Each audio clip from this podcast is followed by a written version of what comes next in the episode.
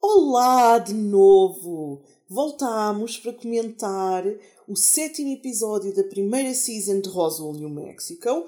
Para quem caiu de paraquedas, nós somos os agentes do drama.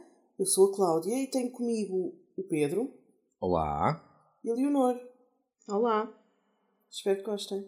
Quem? Nós ou os ouvintes? Os ouvintes. Quer dizer, nós também. Se nós gostarmos, os ouvintes gostam. Ah, então pronto. Está garantido.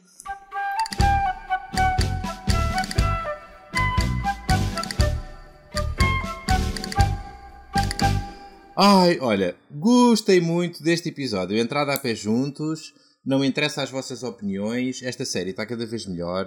E, e pronto, basicamente é isto. Tenho dito. Eu também gostei muito deste episódio, ah, mas acho que parte disso ah, se deveu à personagem da mãe da Maria, Hum, hum, que hum, provavelmente não vai aparecer muito mais no futuro, portanto vamos Yeah. ver. Yeah. Leonor, gostaste? Eu achei um bocadinho chato. Achei que faltou o que, tinha, o, que tinha, o que nos tinham habituado nos episódios anteriores. O quê? Boredness.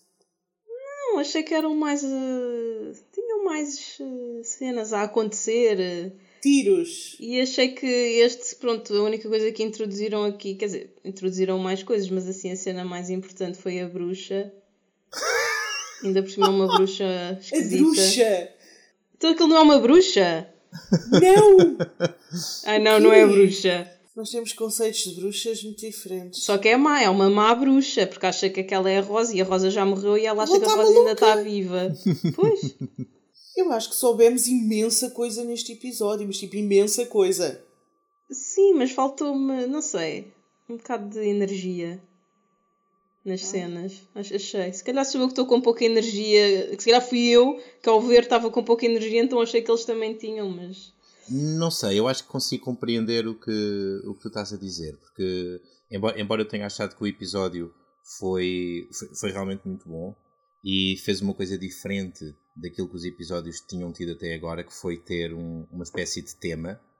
Uh, logo no início do episódio eles dizem de qual é que é o tema, uh, são os cinco estágios da dor, e, e o resto do episódio segue os estágios que faltavam uh, para além dos dois que são, que são enunciados no, na- no monólogo inicial da, da Liz. Uh, portanto, este episódio tem uma estrutura, tem um tema. E, e funciona bem dentro da estrutura que criou para si próprio. E acho que nesse aspecto foi, foi bem escrito, é divertido. uh, mas, embora, para além da estrutura, efetivamente tínhamos ficado a saber coisas novas sobre os personagens, tínhamos visto dinâmicas novas, tínhamos visto pessoas, por exemplo, a Liz, que eram personagens a quem até agora as coisas aconteciam e que neste episódio, uh, pelo menos o que eu senti foi que, ok, ela está a ter ação, está a ter iniciativa. Uh, ou seja, mesmo com estas coisas todas, eu acho que consigo compreender aquilo que a Leonor está a dizer. Porque depois vai saber e cada conversa tem um bocadinho de energia a menos do que aquilo que, que eu achava que devia ter. Eu, eu não acho que teve. Eu consigo compreender o que a Leonor diz, mas eu não acho que teve energia a menos. Acho que, pronto, é um episódio diferente, um bocadinho mais calmo. Então teve menos energia, se é mais calmo. Sim, sim, e lá está, por isso é o que eu estou a dizer. Eu entendo o que tu dizes. Não teve os tiros de há dois episódios atrás e não teve as revelações imensas do último. Uhum. Um, mas acho que, sendo um episódio mais calmo, foi um episódio muito bom. Sim, não sim, não sim, senti, não achei aborrecido. Yeah. Acho que foi mais calmo, mas não foi aborrecido. Ah, em relação ao que estavas a dizer da Liz, é engraçado que eu senti exatamente a mesma coisa e nós há uns episódios atrás falámos Yeah, disso de yeah. a Liz é uma pessoa a quem lhe acontecem coisas apesar de ser supostamente um dos personagens principais e eu até ahm, tive a, a- a teoria de que eventualmente há de lhe acontecer alguma coisa que ela tem que passar a ser mais ativa porque senão Uhum. deixa de fazer sentido este personagem e neste episódio senti isso, senti que houve uma mudança na Liz. Infelizmente, senti que foi uma mudança de um episódio. E a sensação que me deu foi que foi durante aquele estádio de raiva Uhum, uhum. e fechou. Fechou porque ela terminou o episódio com uma energia diferente e voltou a ser ela própria e, portanto, vai voltar a ser a Liz a quem acontecem coisas. Sim, o, sim, é verdade. O, o episódio, apesar de tudo, uh, fechou, foi embrulhado e puseram num lacinho. Uhum. E, e portanto, yeah, é natural que alguma mudança que o personagem tenha sofrido neste episódio não seja transportada para os próximos. Ou se for, vai ser por um motivo diferente. Uhum. Uh, não, não vai ser exatamente uma, uma continuação do que começámos a ver aqui. E isso é uma pena, porque, porque acho que resultou muito bem para o personagem da Liz. Sim, mas, mas pronto, mas eles se calhar não querem levar o personagem da Liz por, outro, por esse lado. Então o que é que querem? Querem que ela continue a ser uma amiba? É, é, isso, é essa a ideia? Não sei, não sei, vamos ver.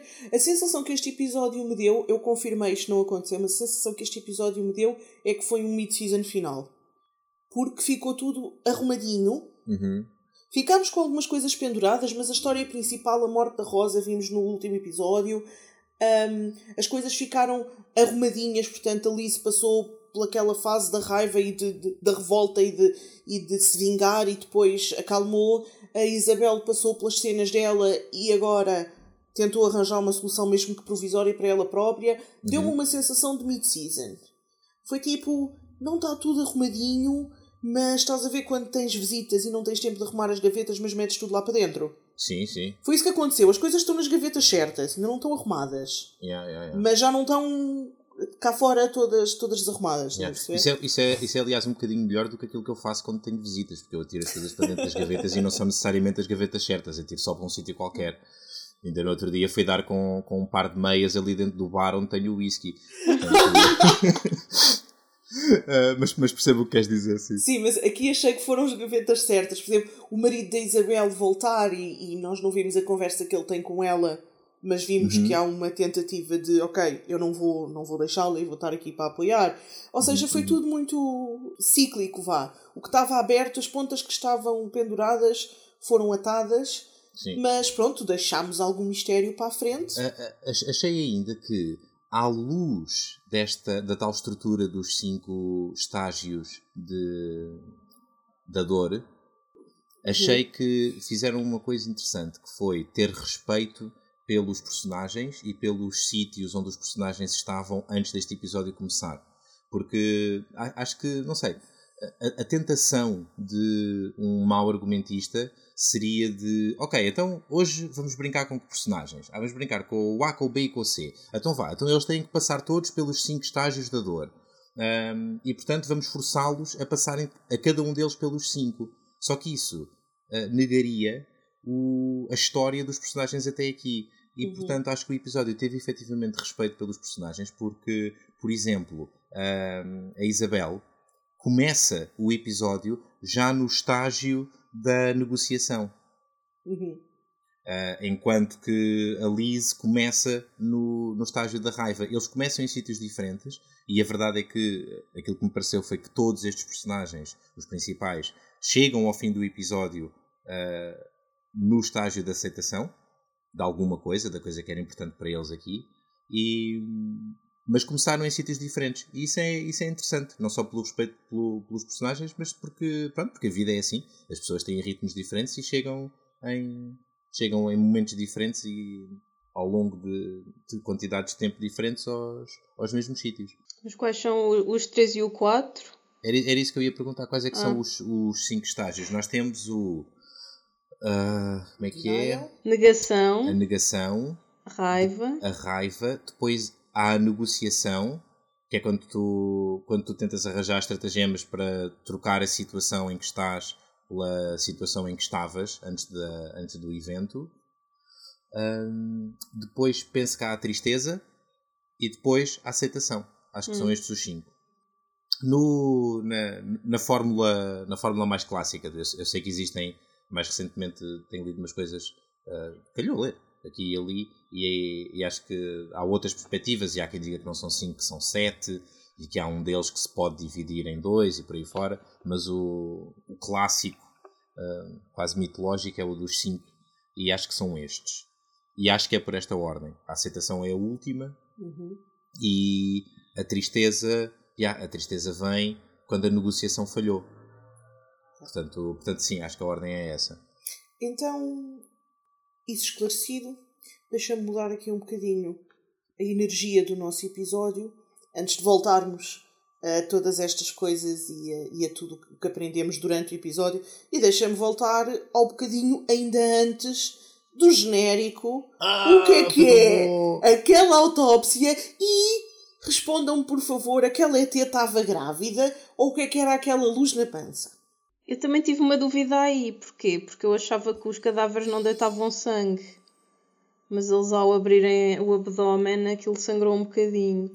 Ah, um bocadinho, ainda há sangue nas veias. Mas depois fui pesquisar e parece que é só a partir de 6 horas que Ok. deixa de sangrar, que o sangue vai não sei para onde. também, Portanto, não, vamos- também não ajuda que aquilo fosse um ET.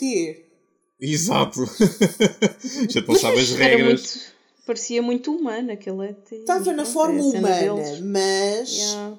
da mesma maneira que eles eh, curam-se com acetona, se calhar o sangue deles não é bem composto pelo mesmo que o nosso. Epá, não sei. Sim, sim, sim. Pois. Eu, eu tenho alguns comentários. Acho que o Bob estava muito bem, tinha as unhas muito bem arranjadas para Bob. Ahm, Não, Não, era agora- um Uma bob, era uma bobina. era uma bobina. Ahm, a verdade é que eu não sei qual é que é o Bob. Não sei se o Bob foi o que foi, o que foi encontrado já morto ou se é o que dá a entrevista na- nas, nas teorias da conspiração. Portanto, estou- a falar pelo rabo. Não, não tenho a certeza qual é que é o, qual é, que é o Bob. Mas ahm, tive um bocadinho de pena porque esta cena destruiu um bocadinho. Ah, ou, ou pronto, se calhar não destruiu, mas a machucou um bocadinho a minha teoria de que os ETs têm uma forma humana que não é a sua forma original. Porque, a menos que me digam que, que quando eles morrem retêm a forma em que morreram, Podem reter, já. Isso faria sentido. pronto. Pode ser uma cena, pode ser uma cena tipo eles não se transformarem assim. Se calhar vestiram o fatiote antes de vir Uhum. e pronto, crachou com o fato, está com o fato. Mas achas que eles são assim tão avançados que conseguem mudar de forma? Sim, É mais razoável do que terem Hum. uma forma exatamente igual à nossa. é um bocado por aí. ah, eles são avançados o suficiente para, para conseguir viajar pelo espaço, não é?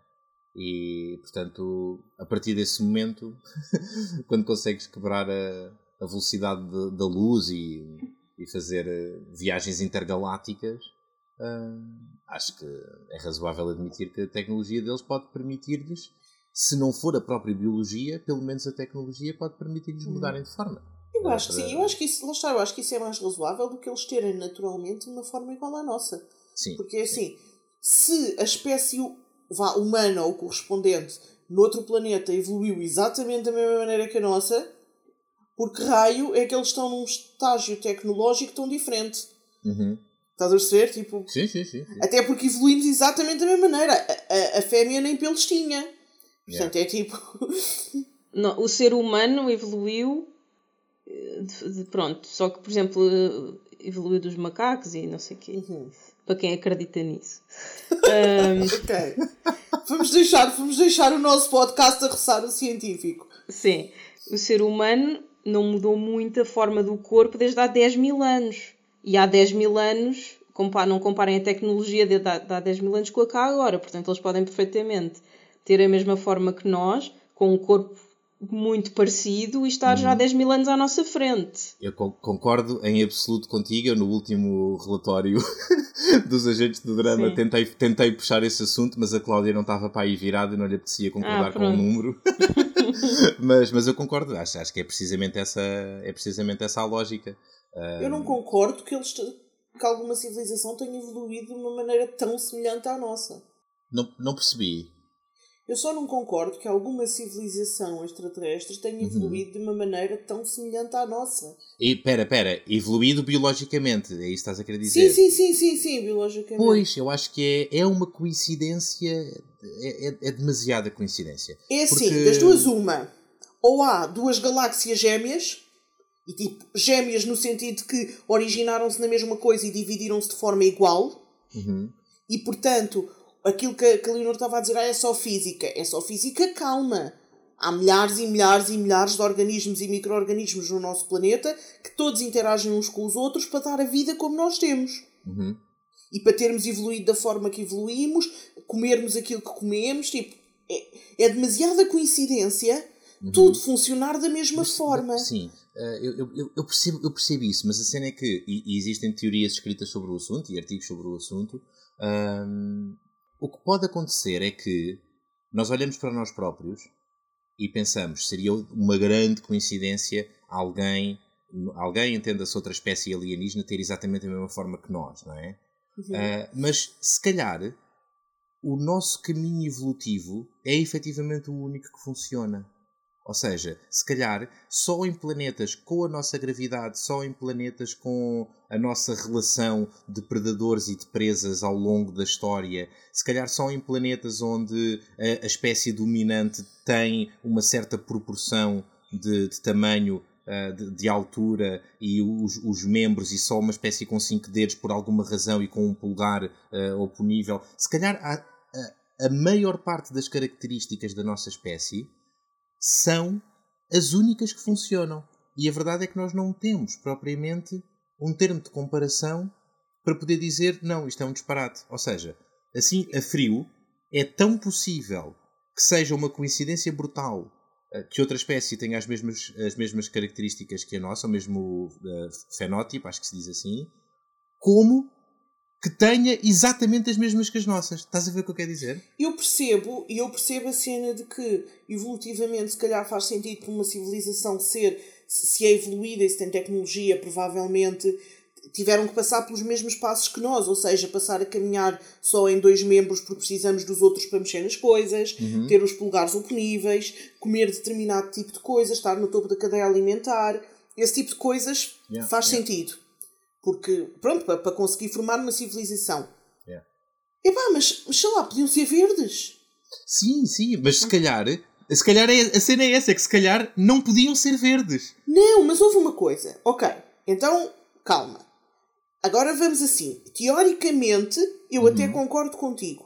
E se calhar é tão provável, ou até mais, haver um planeta gêmeo do nosso em que tudo aconteceu de forma absolutamente semelhante. Ou, ou, suficientemente semelhante. Sim, exato. Independentemente, por exemplo, dos timings e não sei o quê, mas uhum, uhum. a evolução dá-se da mesma maneira e, portanto, eles têm um, um, um, são fisicamente parecidos connosco.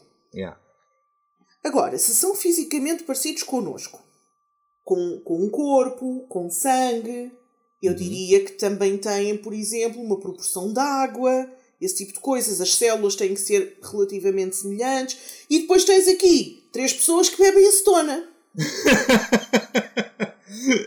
sim, sim, sim. Estás a perceber? Agora diz-me, se bebem acetona, o organismo deles não é igual ao nosso. Yeah. Porque nós não, não podemos andar a beber aqueles frascos de acetona. Eu, eu acredito que também haja seres humanos que bebam acetona. Aqueles frascos todos? Não sei, se calhar não lhes faz muito bem, mas. Espera, e ficas melhor de saúde, é que aquilo supostamente faz sentir bem. Yeah. Não, acho que ficam pior. Os humanos devem ficar pior. Pois, mas não, se calhar há humanos viciados em acetona, como, tipo, como se fossem alcoólicos, mas de acetona. Pá, eu, eu, acho que isso vão parar ao hospital e não é só o dos malucos como a Isabel.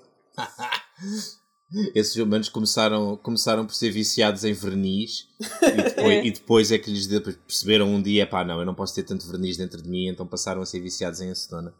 São acetónicos. Acetónicos. Anónimos.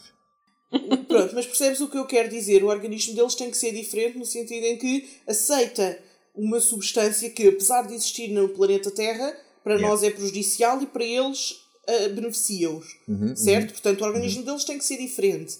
Yeah. Portanto, se é diferente, originou-se numa biologia diferente. Ponto. Yeah, yeah, yeah. Uh, não há nenhum ser vivo neste planeta que sobreviva com acetona.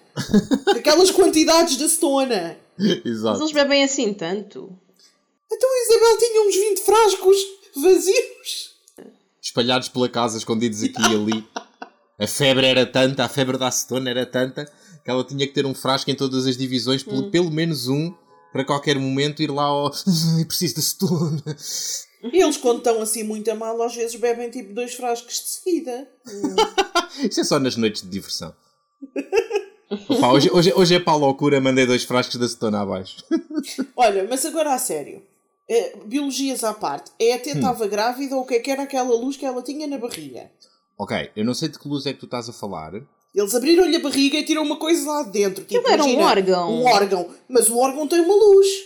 Eu percebi que tu achaste que havia uma luz, estou só a dizer, eu não me lembro disso. Okay. Não estou a dizer que não havia.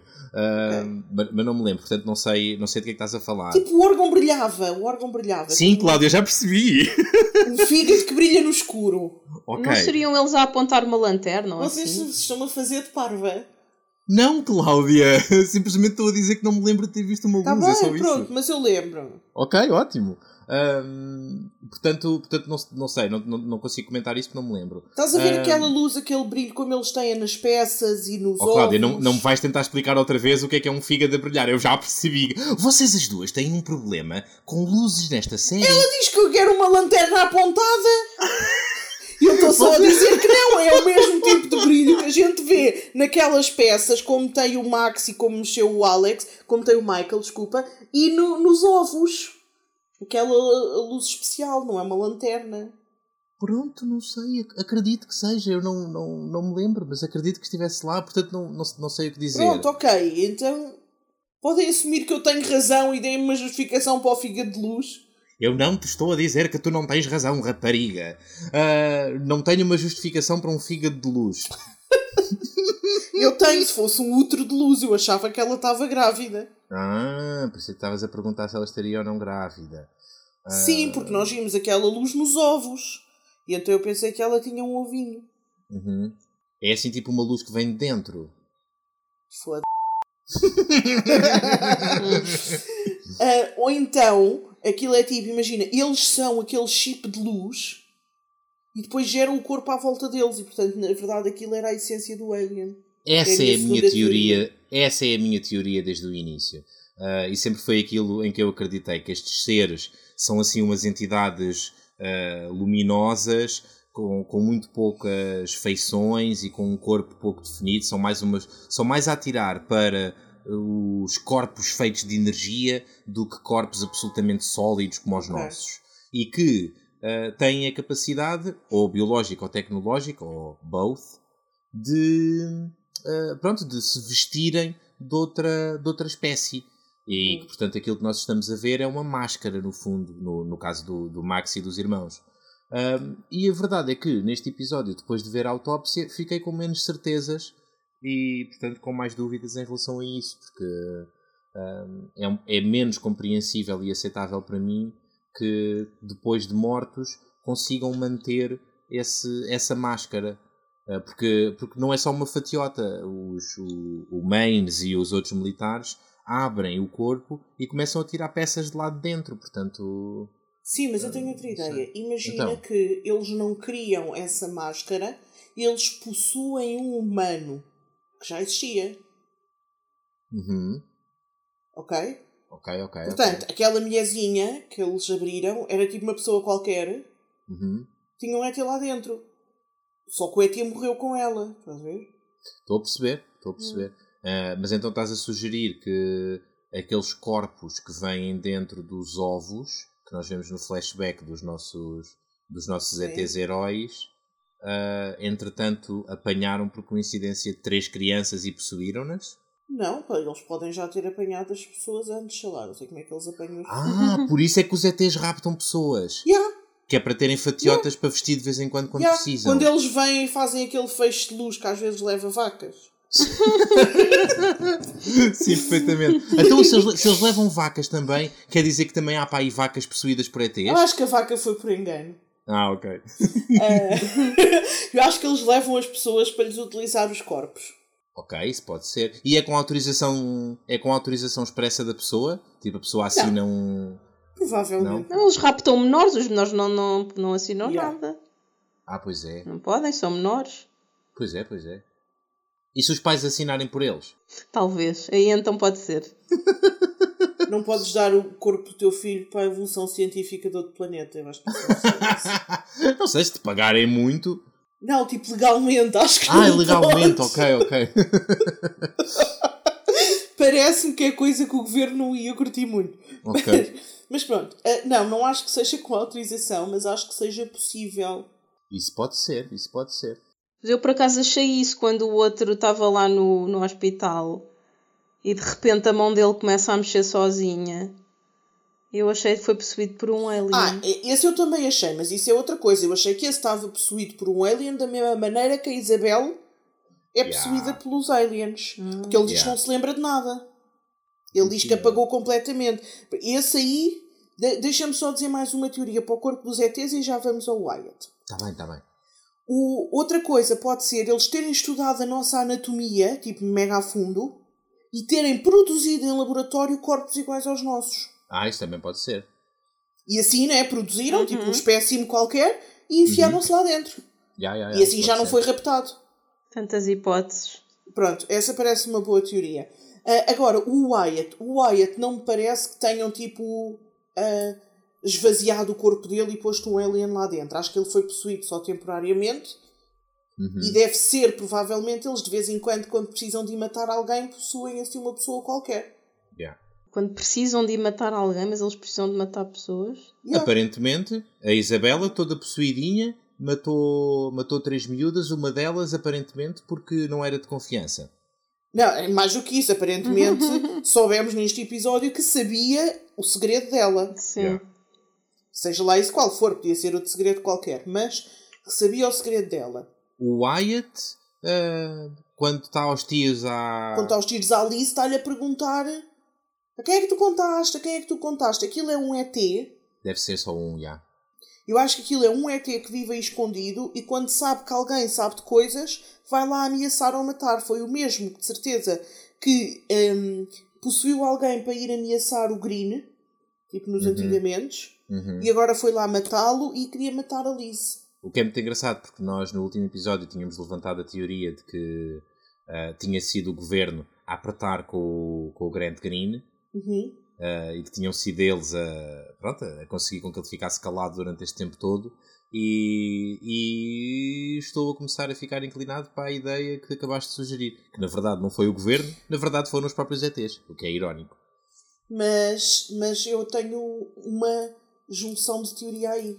Então. Eu acho que o Green achava que tinha sido o governo. Porque Ah, eu muito acho que provavelmente. pode ter sido o pai do Alex ou assim a ser possuído para ir falar com o Green. Pode ser, pode ser. Ou Sim, seja, sim.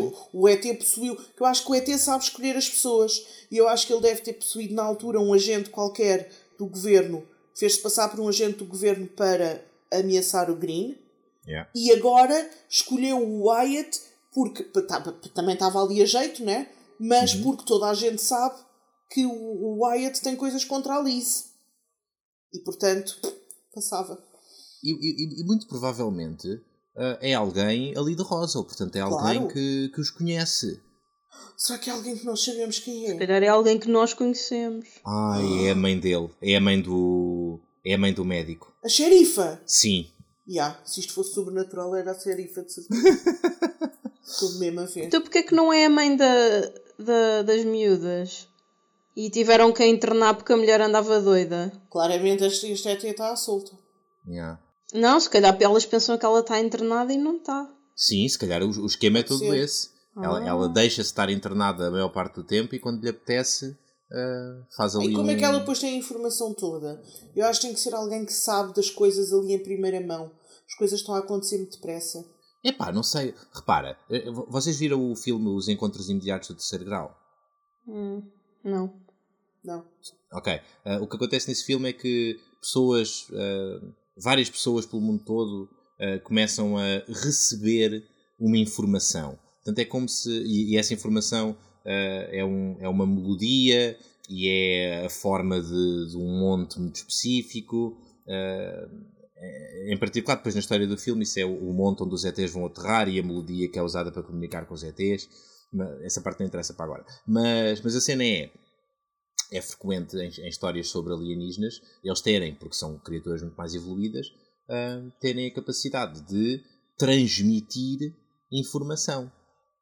E nós sabemos, ah, como, como, se, como se cada pessoa fosse uma espécie de um receptorzinho e eles conseguem passar por cima dos, dos filtros normais da, da pessoa e conseguem transmitir diretamente para, para a cabeça das várias pessoas informações, às vezes instruções. E nós sabemos que nesta série, pela, pela história da Isabel, hum, ela consegue, não, não consegue só transmitir, ela também consegue ouvir. Portanto, acho que é aceitável imaginar que possa haver um ET que esteja fechado numa sala há 40 anos a ouvir tudo o que acontece em Roswell. Tipo, como nós, como nós ligamos para o canal 99 da Mel para ver o, os concorrentes do Big Brother em direto 24 horas por dia, ele está a ver a malta de Roswell 24 sobre 24 horas, cada semana parece um mês e cada mês parece um ano. Uhum. Calma com isso. Porque nós sabemos que a Isabel e o Max conseguem comunicar. E a Isabel consegue comunicar quando se andou a enfiar na cabeça dos outros muito recentemente. Ok, pronto. É- Acho que é, acho que é uma suposição. Da mesma. Não, não, não, eles dizem isso. Da mesma maneira que o Max conseguiu mostrar aquelas imagens das memórias dele à Liz quando pôs, pôs a mão lá na marca Sim, do peito sim. dela Sim. e disse que enquanto a marca estava disponível ele podia pôr lá a mão e fazê-la sentir o que ele estava ou ver o que ele Uhum. estava a ver e sentir o que ele Uhum, estava a uhum. sentir. E é a mesma coisa, porque da outra vez a Liz está em perigo e o Max diz à Isabel: Olha, já que te enfiaste na cabeça dela há poucos dias, a ligação ainda deve estar ativa, portanto vê lá onde é que ela está. Ok, ok. Estou, a perceber a tua cena, sim. Portanto, quer dizer, era bem difícil uma pessoa estar isolada e saber o que se passa na cabeça de toda a gente. Quer dizer, mas, mas também outra coisa. Nós vemos que a Isabel consegue assim com a cabeça, o Max é com a mão. Nós não vemos nada do Michael. Portanto, se cada ET tem um poder diferente, também tudo pode ser possível. Pois é um bocado isso. Basta, basta ser o- os mesmos poderes da Isabel, mas ah, em esteroides. Em Aston. Em acetona. Ah, ouvintes, não experimentem acetona. Eu sei que vocês estão, estão a começar a ficar com um bocadinho de curiosidade. Não bebam, agora podem tirar verniz das unhas com acetona. Pronto, mas não, não ingiram acetona, por favor. Muito provavelmente é tóxico e vai fazer-vos mal. Por favor, não bebam acetona, está Se bem? forem um ET e estiverem a sentir mal, é pá, então. Quem somos nós para dizer outra coisa? Uhum. Deixa as pessoas Ah, ser livres. Deixe, As não- e as não pessoas também. O... Vimos mais uma cena do, do General Mains, desta vez o original Mains, o pai do, do tipo. Do, do- o- portanto, o pai do pai do Alex, ou seja, o, avô do, Alex. Ahm, e, e pronto, aquilo é mesmo um negócio de família. hein? Yeah. Estão mesmo metidos naquilo até ao pescoço desde, o, desde 47. Então, mas a culpa não é dele. Meteram-no naquela posição de chefe do evento dos ETs. né? Vocês acham que o Alex algum dia vai ser arrastado para, para o projeto Pastor? Não. Acho que o pai não confia assim tanto nele. Yeah, acho que o pai não acredita nele. E acho que mesmo que o pai tentasse, ele não queria. Vocês não têm visão nenhuma. No entanto, calma, posso acabar de falar? Podes. No entanto, a bruxa, como a Leonor lhe chama, teve uma conversa com o Alex neste episódio a dizer que ele está com uma aura negra como o pai dele, porque andou a mexer nas peças do outro mundo. Portanto, nós não sabemos que transformação é que se pode dar ali.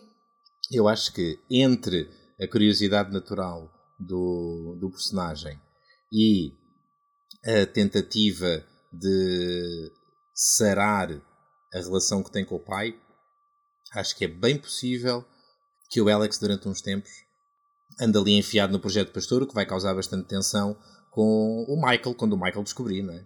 Sim, eu, não, mas eu só acho que isso possa acontecer ou se ele estiver muito eh, desorientado ou se, se realmente aquela peça o mudar e transformar-lhe a aura numa aura negra, whatever. Uhum.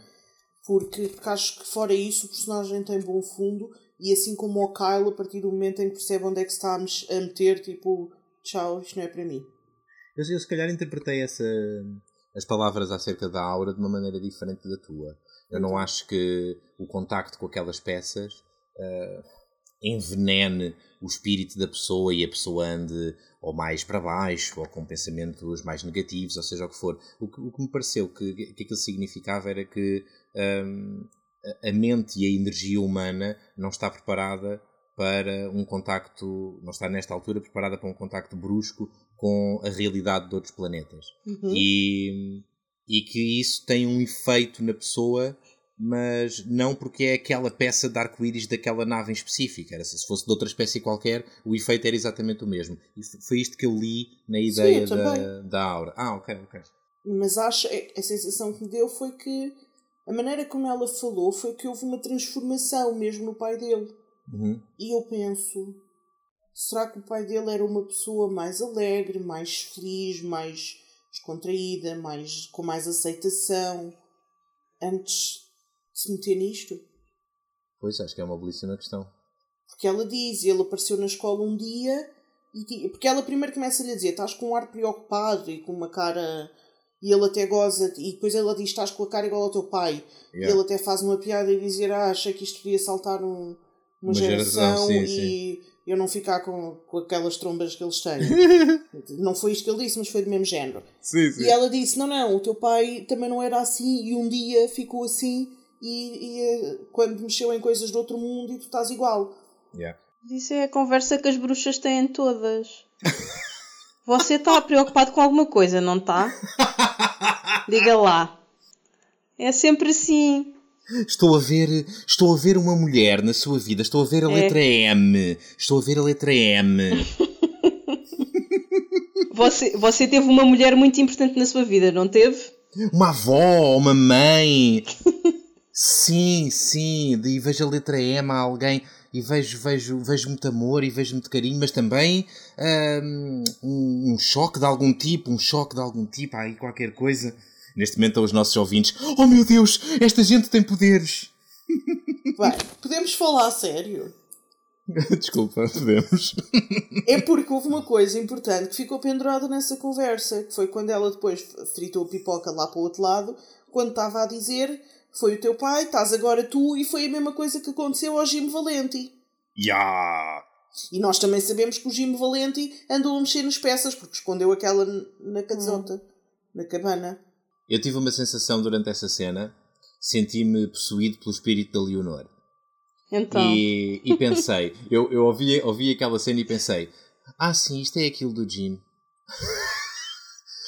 e não, e não, consegui, não consegui formar uma opinião mais interessante ou, ou, mais robusta sobre, sobre o assunto. Pensei só, ah, sim, isto é aquela coisa porque isto é aquele que anda metido com os ETs já há muito tempo, não é? Pois. Sabes que eu tive essa mesma sensação, curiosamente.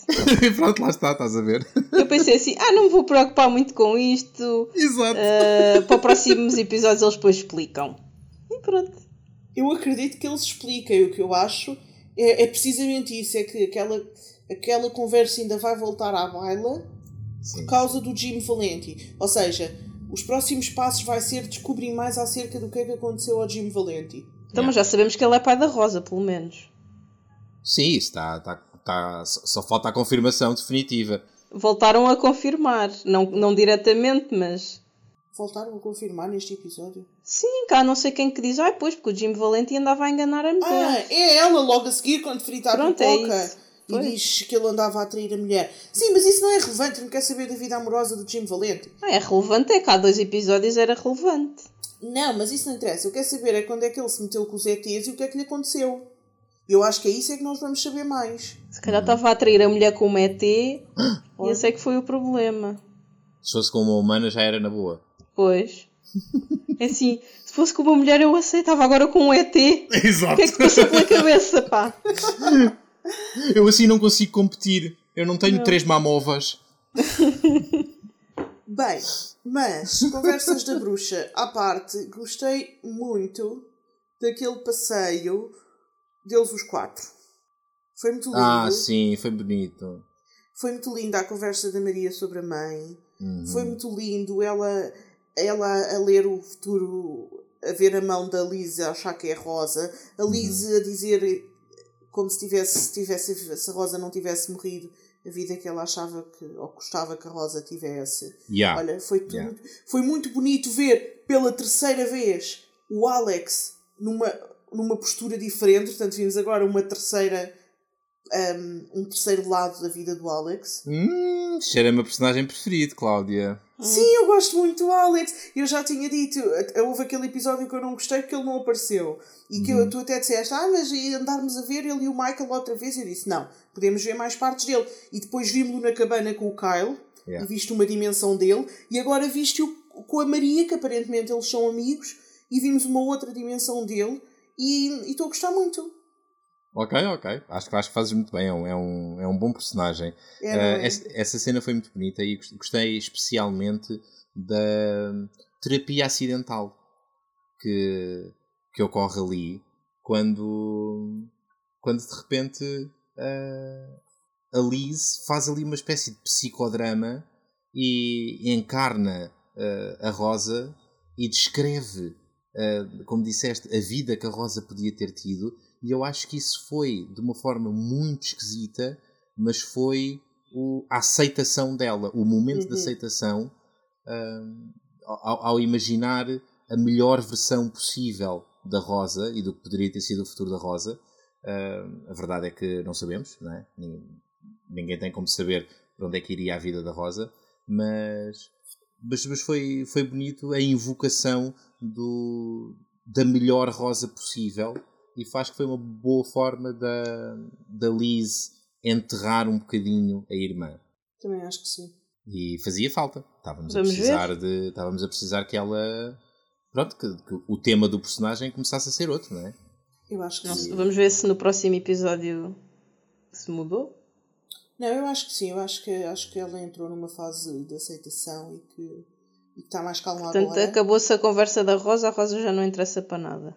Não, não acho necessariamente isso. Ah. Nada disso. Ela é que já não vai entrar naquela fase de revolta de vou arranjar um veneno para matar os alienos todos. Isso foi ela, depois também mudou muito rápido de, de opinião com essa coisa. Não, ela mudou de opinião quando lhe passou aquela raiva maior e ela caiu em si. E mais uma vez é uma pessoa que escolheu uma, uma profissão com um propósito muito específico e, portanto, quando viu que estava a encontrar o seu propósito, hum, voltou atrás. Sim, mas no fim o Max lá convenceu outra vez a afinal fazer aquilo e se calhar afinal não voltou atrás. Não, manter, mas ela mantém aquilo, mas não vai andar ali a tentar eh, matá-los. Ah, não sei, não sei. Ela não os quer matar, ela só quer eh, neutralizar eh, os seus poderes.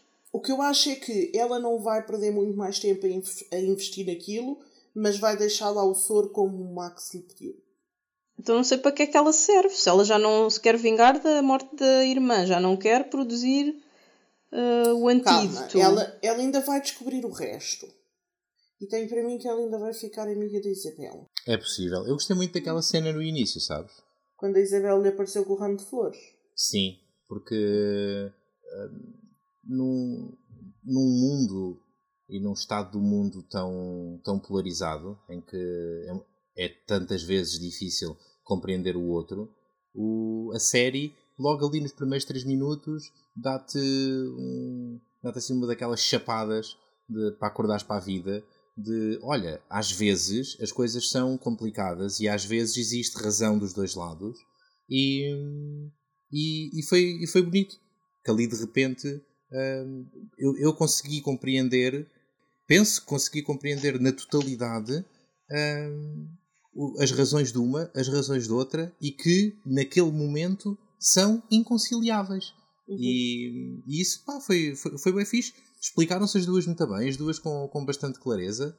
Um, tivemos aquilo que eu tinha sugerido há uns, há uns relatórios atrás, que eventualmente a Liz iria passar por, essa, por esse, esse ponto de trama em que tem que escolher se se mete a boca no trombone e revela tudo e com isso acaba por magoar alguém de quem gosta, ou se ajuda a manter o segredo e, portanto, perpetua a mentira acerca da sua irmã e do, e do papel que a irmã jogou na morte das outras miúdas.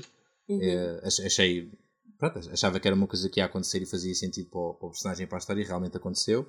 Aconteceu, e... mas eh, ela não, não escolheu entre magoar o Max ou não. Atenção ela só não os denunciou por causa do pai. Sim, sim, sim. Não foi em relação ao Max, foi em relação ao pai, mas, uh, mas sim, tem, tem, tem que tomar ali uma escolha e, e embora pareça que tomou a escolha de proteger o segredo e perpetuar a, eh, a mentira sobre a irmã, não estou certo de que tenha sido uma decisão definitiva. Eu acho que ainda, ainda pode acontecer a Lise uh, virar para o outro lado e, ou pelo menos aproximar-se o suficiente para o outro lado para isso ser um problema. Isso eu não acho. Pelo contrário, eu acho que. Porque, porque nós começámos o episódio e, e tu bem disses que elas uhum. estavam um bocadinho em posições contrárias, não é? A uhum. Isabel, coitada, acabou de saber, portanto também a culpa não é muito dela. Um, mas, mas pronto, não quer ser presa, não quer não sei o quê. E a Liz faz um ponto muito importante, além de toda a raiva que ela tem, toda, toda, aquela, todo aquele ódio que ela tem dentro dela naquele momento, ela faz um ponto muito importante, que é, pá, se tu tens blackouts e começas a matar pessoas, quando é que vais matar a próxima? Ninguém sabe. Yeah. Yeah, yeah, E isso é um ponto, é, um, é relevante, é um ponto importante, ela tem razão. Sim. Mas depois, como falámos no início, o episódio fecha e vemos uma Isabel a dizer, a assumir exatamente isso e a dizer, ela tem razão. E portanto, uh, se eu não sei o que é que se passa comigo, enquanto eu não souber, eu tenho que estar controlada uh, e eu não consigo controlar. Portanto, gostei muito das cenas da Isabel neste episódio. Uhum. E agora que temos uma Isabel que se fechou, vá a sete chaves, por iniciativa própria, precisamente para não correr o risco de prejudicar alguém, eu acho que é possível que isso aproxime um bocadinho a Isabel da Liz e talvez até que trabalhem juntas, porque a Liz é cientista, estava a desenvolver um soro para anular os poderes da Isabel no sentido de bloqueá-la, Uhum, uhum. mas se calhar podem trabalhar em conjunto para desenvolver um soro que ajude de certa forma as duas, não é? Uhum. Seja estudar aqueles blackouts, tentar perceber o que é que se passa. Yeah. Uh, até porque, muito provavelmente, ela, ela- a Liz precisa de ajudar a Isabela, não é a bloquear-se de si própria, é a bloquear outra pessoa qualquer que se lhe está Yeah. dentro da cabeça, não é? E, e se Mas- calhar quando, quando. Eu acho que quando a Liz perceber que o Wyatt também diz que teve um blackout, Uhum. se calhar vai ficar interessada em estudar esse ponto de vista. Yeah. E quando é, que, quando é que a Liz vai descobrir isso? É porque efetivamente há uma data de personagens e gostava de fazer convosco um, um jogo ah, para, para vermos quem é que sabe ah, algumas coisas, mas se as pessoas que sabem não partilharem informação umas com as outras, então vai demorar algum tempo até. Eu acho que eventualmente tem que partilhar com ela, porque ela é parte interessada no assunto. Uhum. Tipo, no processo contra o Wyatt, Ok. certo? Ela é a Sim. vítima. Ela é uma das vítimas, ela e o Não. Max. E o Gringo. Então, Então sugiro um jogo, que é fazermos Ok. duas rondas entre nós de. ah, duas rondas, não, vá, vou, vou abusar mesmo. Três rondas de personagens de Roswell, New Mexico, que sabem da existência de ETs. Qual é o, qual é o prémio? Ah, é, é o gosto de participar. Ah, o- a começar com ah, Max Evans. Que sabem da existência de ETs. Sim, Michael Evans. Sou eu? sim. A Isabel? Ok. ah, a Liz. Ok. O Kyle. O Jim Valenti? Ah, portanto podem ser personagens mortos. Não Ok. sei, tu não disseste. É verdade, é verdade. Ok, então nesse caso, o Grant Green. Ok. O pai do Alex. O Arthur Albarranos Podcast. Esse é o Esse é Grant o Green, Grant Green. perdeste. Não sabia o nome dele. Ahm, mas ok, pronto, acabou o jogo, mas ainda assim podíamos ter ido pelo menos a mais dois. O... Falaram no Alex? Chegámos a dizer o Não. Alex na- nas nossas. Ok, o Alex não, eu disse e o pai do Alex. Mas porquê que o Alex sabe? Porque tem uma peça de arco-íris guardada no. Mas no isso não quer dizer que ele saiba. Então tu Oh, encontras uma peça de arco-íris e de repente sabes que há ET. Yeah, olha, é- olha, uma pe- olha, é um aliens, pronto, há aliens.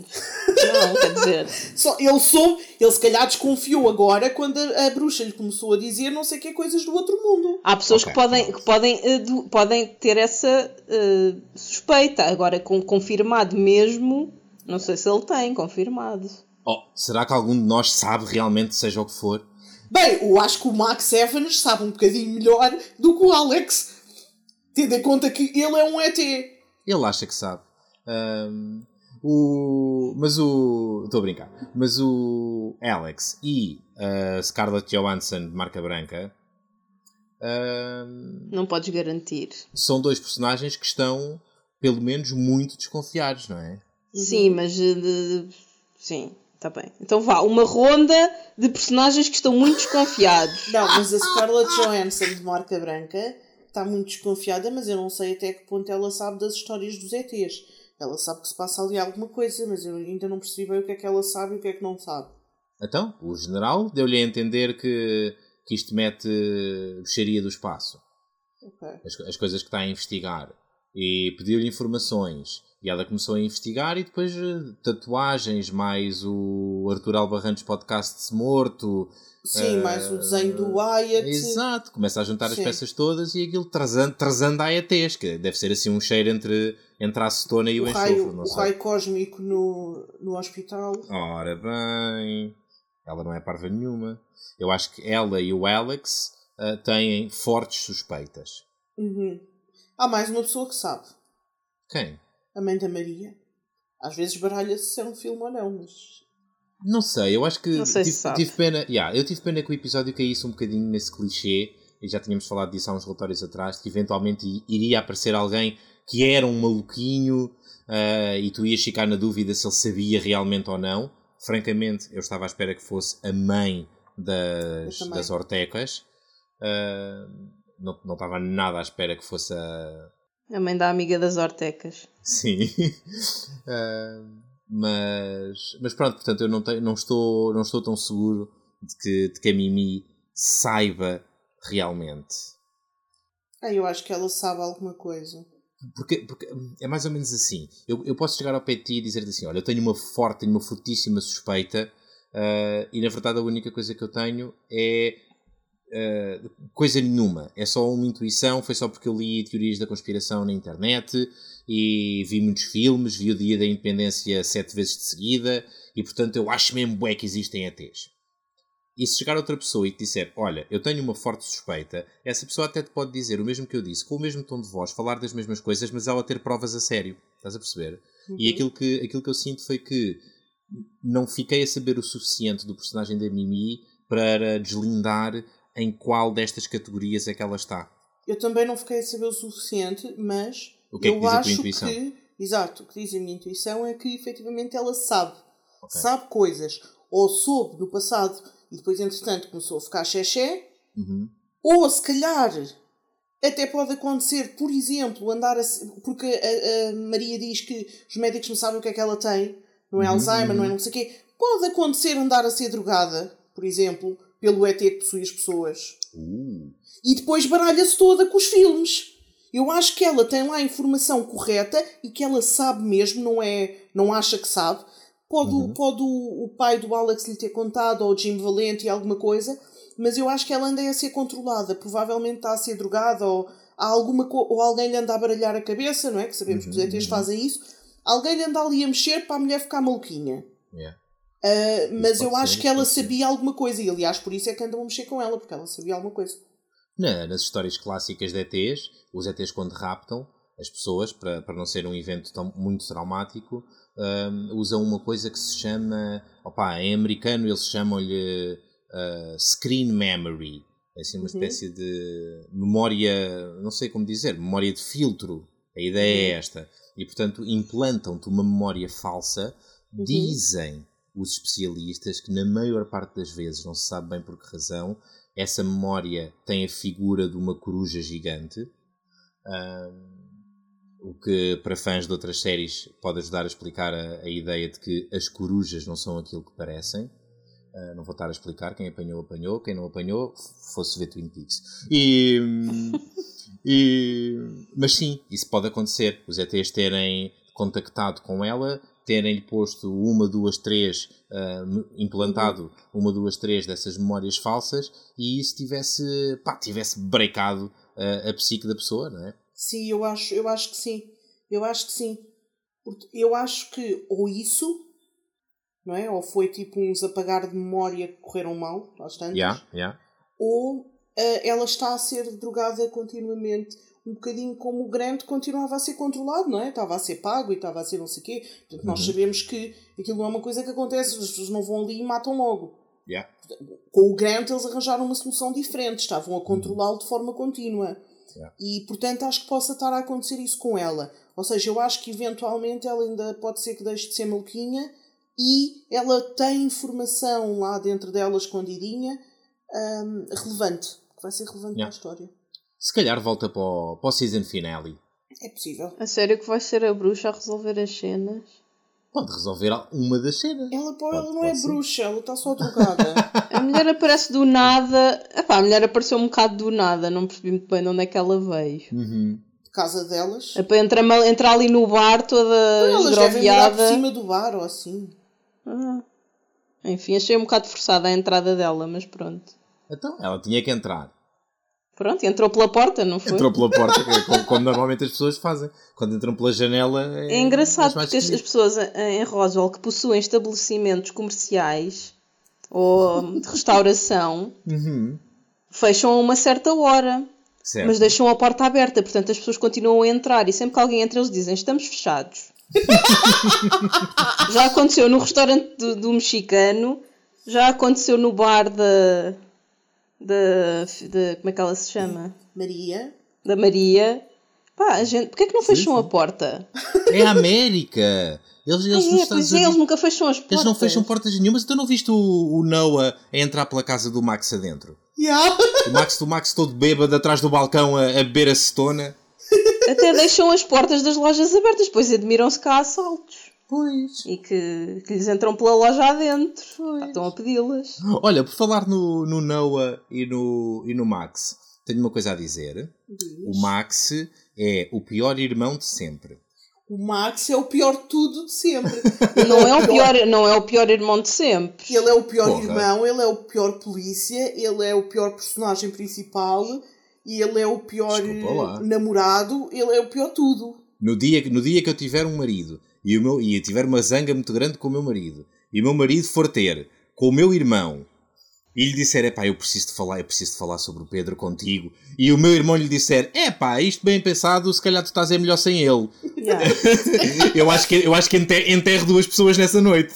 Foi péssimo, mas ele só, eu só não acho que ele seja o pior irmão de sempre porque ele é bonzinho para a irmã. De resto é péssimo em tudo. Ele foi bonzinho para a irmã ali, porra. Não, ele não foi bonzinho para a irmã nesse. Aí não foi. Não, foi par... Sim, nessa, nessa cena foi estúpido e aquilo foi completamente des- desproporcionado e nem percebi que raio é que foi aquilo. Mas de resto ele tenta ser eh, protetor, portanto não. Ele tenta, mas eu, eu por acaso eu acho que sei o que é que aconteceu ali. Aquilo foi, um, foi uma ferroada de vingança porque se estava a sentir com, com os calos apertados por causa do que, do que os irmãos lhe fizeram a ele. Yeah. E então, na primeira oportunidade que tem de, de se vingar, é tipo: Ah, é? Ah, vocês, vocês juntaram-se para destruir a minha vida amorosa? Então, com licença, olha, Noah, ah, diz. ah, Goodbye Maria Ivone à minha irmã, tu estás muito melhor sem ela, as pessoas como tu são boas demais para, para o nojo, para o traste que a minha irmã é. É pá, Já ele estava foi, mas um, quer dizer, família é família. foi um exagero, pá, é um bocado isso. Então, É, olha, é mas eu isso. tenho uma pergunta para vocês. Tens o quê, Cláudia? Eu não percebi, Uma desculpa. pergunta, uma pergunta Ah. para vocês. Ok. Tem prémio. Ahm, não. O que, é que, você- que é que se passa consigo hoje? Só quer prémios. Quer prémios? Inscreva-se no preço certo em euros. Pois vá, qual é a pergunta?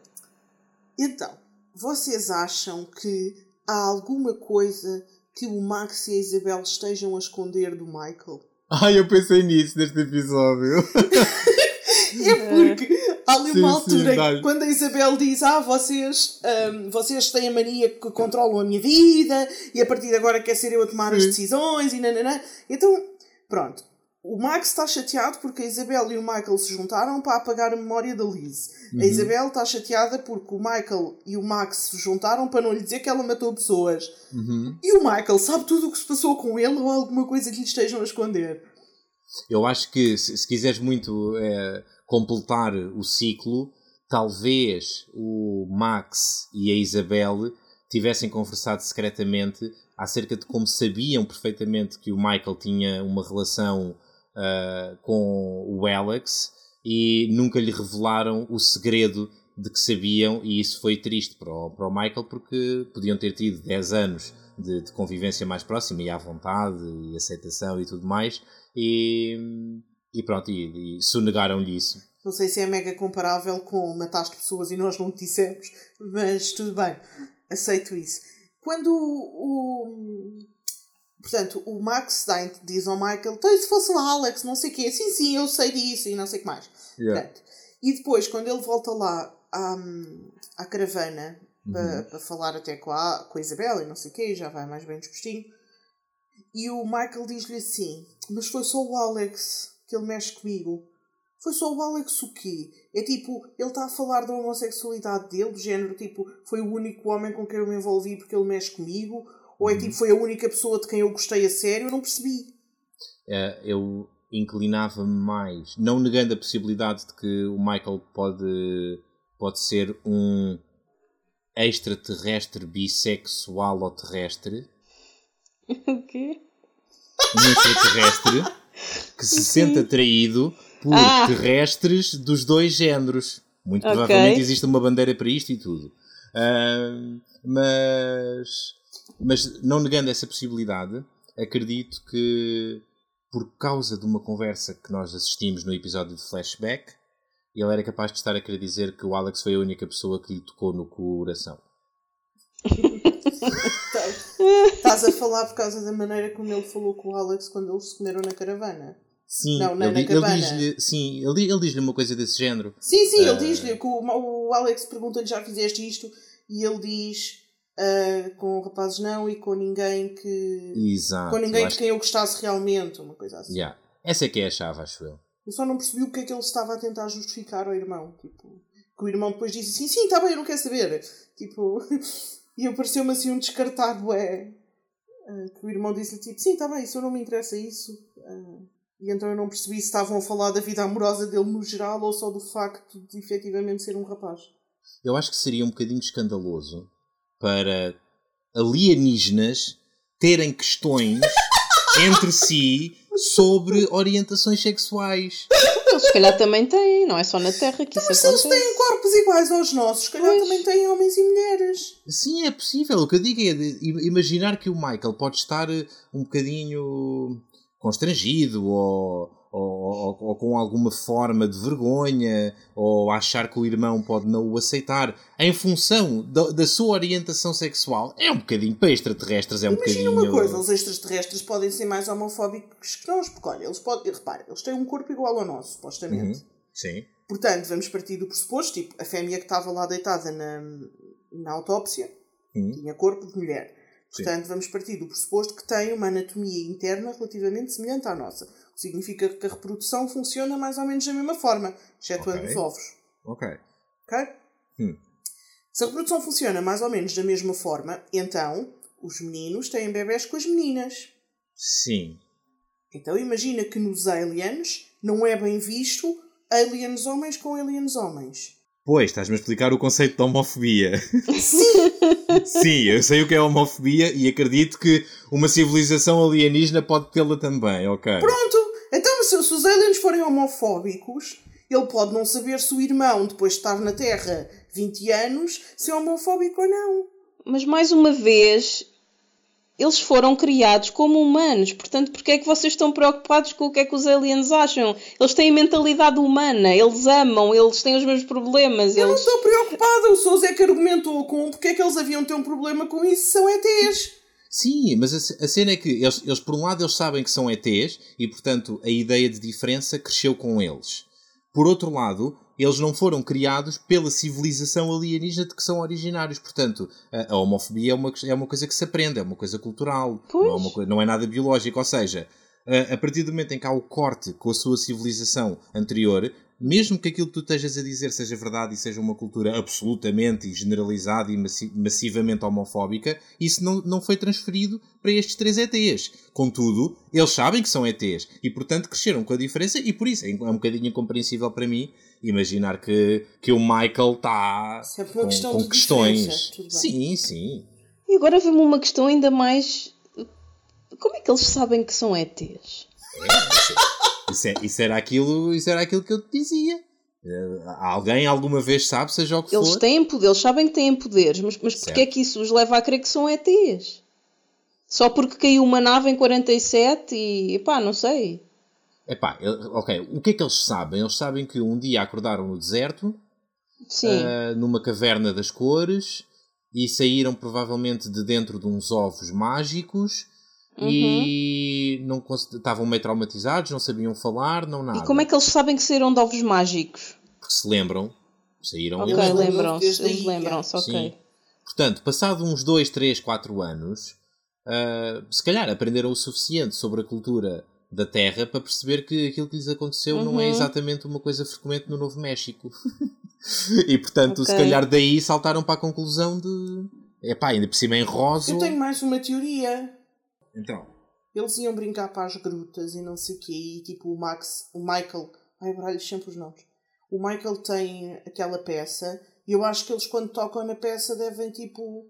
Podem não se lembrar de coisas, mas devem tipo sentir coisas. Pode ser, sim, sim.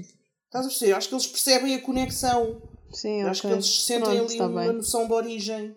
E pode haver até. eh, Eles, eles podem ter tido, tomado contacto com, ou com um holograma, ou com alguma coisa que lhes passasse informação. ah, pronto, não diga em inglês, mas, mas lá na língua deles. É que uma pessoa normal, se vem, vem dizer que é um alien, vai parar ao hospital, não é? Por isso é que eles não dizem a ninguém, Leonor. Pois. Sim. São E porque- latrofóbicos. pronto, só que os outros. Olha, aprendi, aprendi, aprendi uma palavra neste episódio. Como é que é? Latrofóbico? Latro, latrofobia. Boa. Ah, isso é a palavra de hoje. Nós não íamos ter uma É. palavra em cada episódio. Eu já usei a minha, queridas. Ai, nós tínhamos que Ai, descobrir. É para adivinhar. Só me lembrei agora. Pronto, Não, estou a brincar, estou a mentir, estou a mentir, não usei. Era só para, para levar os ouvintes numa caça ao tesouro infrutífera. Infrutífera é essa a palavra.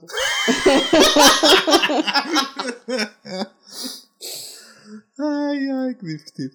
Ahm, pois é, estou muito satisfeito com a rapidez com que uma série que parecia tão má nos primeiros episódios cativou tanto o meu interesse. Estou a falar isso só por mim, não estou, a falar, ti. não estou a falar por vocês, mas estou surpreendido porque isto não é, não é frequente em mim. Também não foi assim tão rápido. Foi que eu já estou agarrado a isto para aí desde o quarto episódio. Está a melhorar, não é? Agora vamos ver. Uhum. Embora tenha achado que este episódio tenha sido pior do que o anterior. hein? Uhum. Já não lembro o que é que foi o anterior. Não foi muito pior. O anterior foi o episódio fantástico do flashback da Noite Ah. da Rosa. Pois foi. Esse foi muito bom. E parecendo que não, acabámos de atravessar a meio deste episódio o, o, ponto, o ponto médio da, da temporada. Uhum. Não sei se deram por isso. Temos. Bem, Este foi o episódio 7 e isto está, já estamos na segunda metade, já vamos a caminho do fim. é? O que é que acham que vai ser eh, a grande história que ou vai ser eh, fechada no, no season finale ou, ou vai ser pelo menos o foco para fazer a transição para a segunda temporada? Talvez já vão, vamos perceber definitivamente como é que a Rosa morreu, o que é que aconteceu, ou não, se não sei se, se passarmos a saber isso depois, eles têm a história para, para, a- para a próxima temporada. Não, isso eu acho que sim. Eu acho que o que vai ficar para a próxima, o que vai ficar em cliffhanger no season final vai ser descobrirmos quem é outra ET. Porque vocês estão mesmo convencidos que a outra é T. Sim, que há outra ET, estou Uhum. absolutamente convencida, que nós já Ok. o conhecemos. Estou com 90% de certeza. Acho que no season final vamos descobrir a existência, ou os nossos personagens todos vão descobrir a existência do outra ET e põem as mãos no fogo em que provavelmente é alguém que eles conhecem. E nós também. E nós também. Sim. Mas podemos ainda não conhecer, ainda faltam muitos episódios, pode ser ainda alguém que eles vão introduzir daqui para a frente, mas se for isso, não pode faltar muitos episódios, porque têm que dar margem para a gente não perceber Uhum. logo. Mas sim, mas acho que o grande, o grande, a grande cena de season final vai ser descobrirmos quem é o outro ET e possivelmente ah, que tem más intenções. Ok. Hum, ah, eu, eu vejo três possibilidades e gostava de saber de cada uma de vocês ah, com que probabilidade é que acham que, que cada uma dessas pode acontecer. Zero. Deixa de ser técnica. Hum, ah, as- as- as- os três cenários que, que eu tenho para, para propor são os seguintes: existem mais ETs. Cenário 1. E vieram na mesma nave que eles. Uhum. Cenário 2. São da mesma espécie, mas vieram numa nave diferente durante um evento diferente. Cenário 3. São de outra espécie. Eh, Eu ponho as minhas fichas todas no cenário 1. Uau! Eu, por acaso, também estou mais inclinada para o cenário 1, mas ele pediu porcentagens, não pediu fichas. Está bem, mas se ela põe todas, põe 100%. 100%. Ah, tu querias, que- tu querias que nós dividíssemos as apostas, é isso? Sim, sim, Ah, Mas pronto, a Cláudia dividiu à maneira dela, pronto. eu vou pôr eh, 80 nessa, Uhum. 10 na outra. Não, 15 na próxima E 5 na última. Só para estar um bocadinho mais equilibrada. Essa é precisamente a, a minha aposta. Se eu tivesse que apostar Foi também, gente de outra essa espécie? seria. Sim. Porque repara, a verdade é que nós não sabemos porque é que a nave caiu. Ah, ok. Achas que foi uma luta no espaço? Oh, Cláudia, eu estou por tudo. Das duas, uma. Ou houve. Bem, claramente não foi uma aterragem propositada, não é? Eu, eu duvido muito que os ETs aterrem as naves assim. Eu a, estaciona- eu a estacionar carros é mais ou menos assim que faço. Mas, mas duvido que. Eu quando tento estacionar um carro acabo por partir dois pelo caminho. Mas o, os ETs Eles não. quiser, se calhar fizeram mal a conta à gravidade. Pronto, ou seja, ou foi um acidente, seja, seja com que características for, ou foi um acidente, ou foi um, um ataque. E se foi um ataque, pode ter sido de uma outra facção de ETs da mesma espécie, ou até de ETs de uma espécie diferente. Não sei. Se todos os ETs tiverem a capacidade de, de se disfarçar de humanos, já não digo nada. Não sei, mas eu gostava de vir a saber, e espero que seja já nesta season, como é que raio ninguém os encontrou entre 1947 e o ano em que eles acordaram para a vida. Ai, ó Cláudia, estás sempre a, a, a martelar Já, na porque eles mesma estavam naquela, naquela gruta fantástica com uma porta. Da outra vez foi a Leonor e nós demos-lhe Ah, algumas é. teorias de que se calhar alguém foi esconder os ovos, de que não sei quê. Agora a questão é, eles foram lá pilhar a nave. Uhum. Levaram a gaja para a autópsia. Não encontraram os ovos. Só Sim. estou a dizer que nós na altura demos teorias, mas eu gostava que a série nos desse uma resposta. Pronto, epá, o deserto é muito grande. Ah. É, é a resposta da série. Tu achas que aqueles do Projeto Shepard não investigaram ali os cantinhos todos? Se calhar faltou-lhes aquela gruta. Oh, a sério! Logo a gruta, a gruta onde estavam três ovos do tamanho de crianças de 7 anos a brilhar. Yeah, eu também acho parvo, mas pronto, olha. Se calhar aquela gruta, quando deixaram lá os ovos, deixaram um desorientador.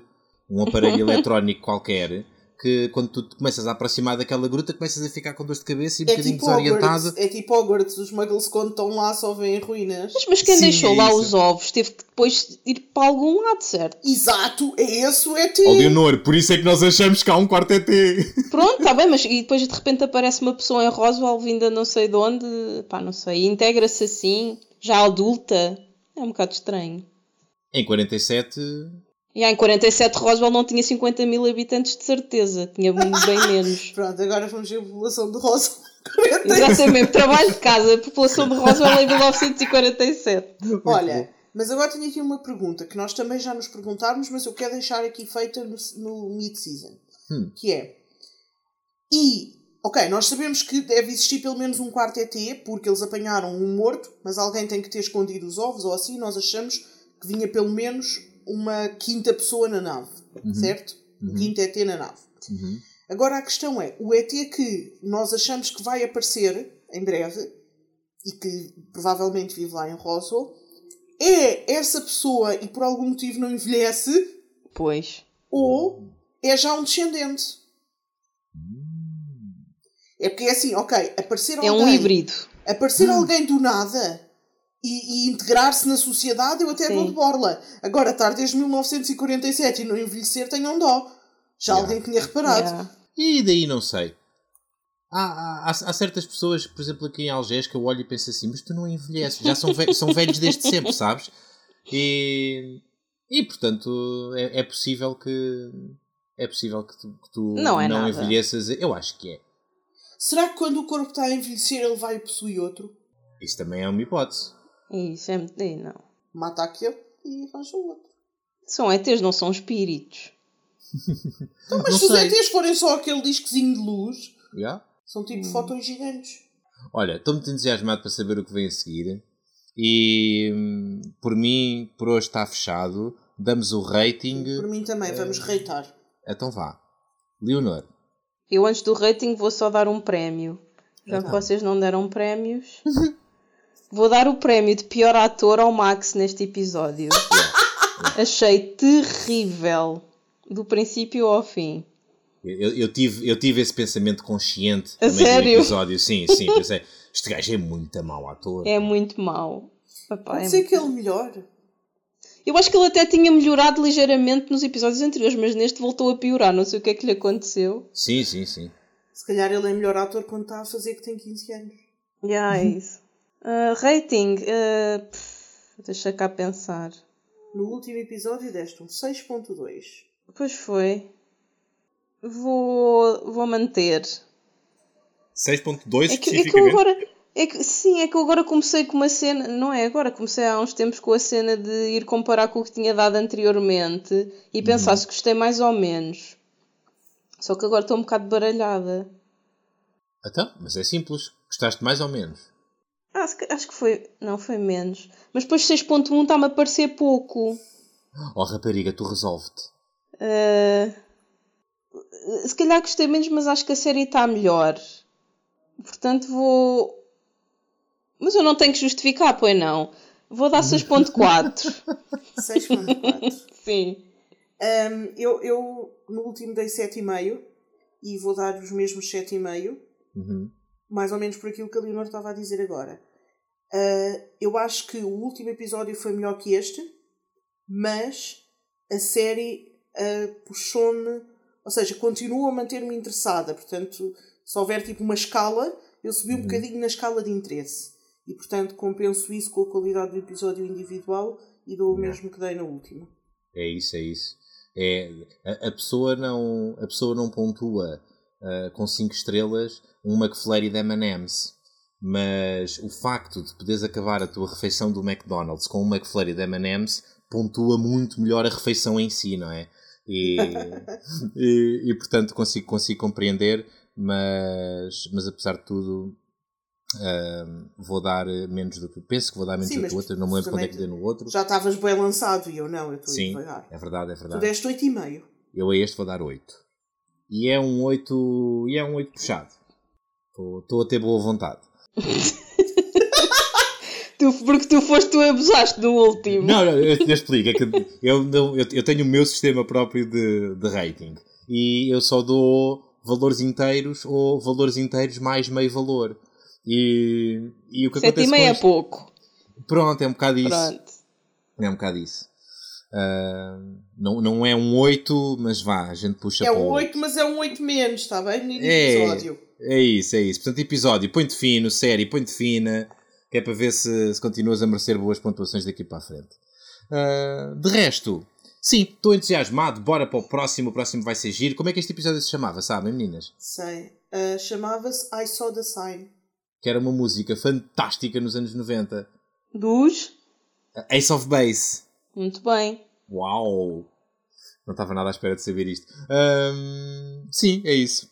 E, e pronto, ah, Cláudia, Sim. o que é que temos esta semana na agenda cultural de Agentes do Drama? Nada, esta semana estamos de férias. Também conhecida como a Agenda do Drama. Nada, esta semana estamos de férias. Porquê é que não é agendrama? Agendrama. Na Agendrama. Está bem, isso é giro, vamos passar a dizer Parece isso. uma terra assim lá para o interior. Passar o fim de semana para a Agendrama. Sim, sou da Agendrama, tenho uma casinha na Agendrama. Ah, já há muitos anos. Conheci a minha mulher lá e agora somos muito felizes. Ah, pronto, temos o habitual, não é? Temos sexta-feira o- a a outra série, para quem assiste às duas. Uhum, uhum. Ah, este verão este verão está tá em grande. hein? Silly, silly Season a dar-lhe a valer. É, nós somos assim. É verdade. Ahm, para, quem, para quem apanhou este episódio assim de, assim de repente e gostou tanto que conseguiu chegar ao fim, ah, parabéns e, e obrigado. Mas não ganham um prémio. Mas não ganham um prémio. Pronto, esqueçam as manias da Leonor, isto não há prémios para ninguém. Contudo, há competições.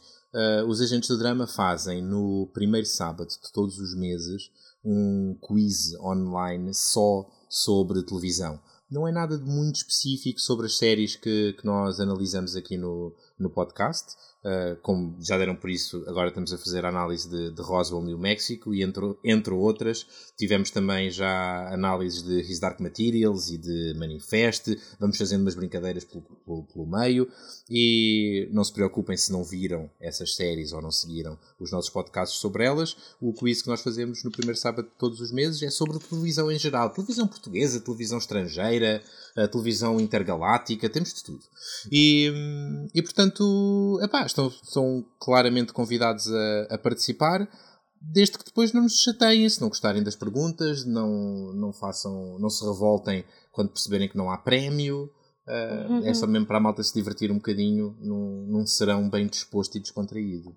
Concordam, meninas? Concordamos. Concordo, mas no próximo episódio podemos discutir os prémios.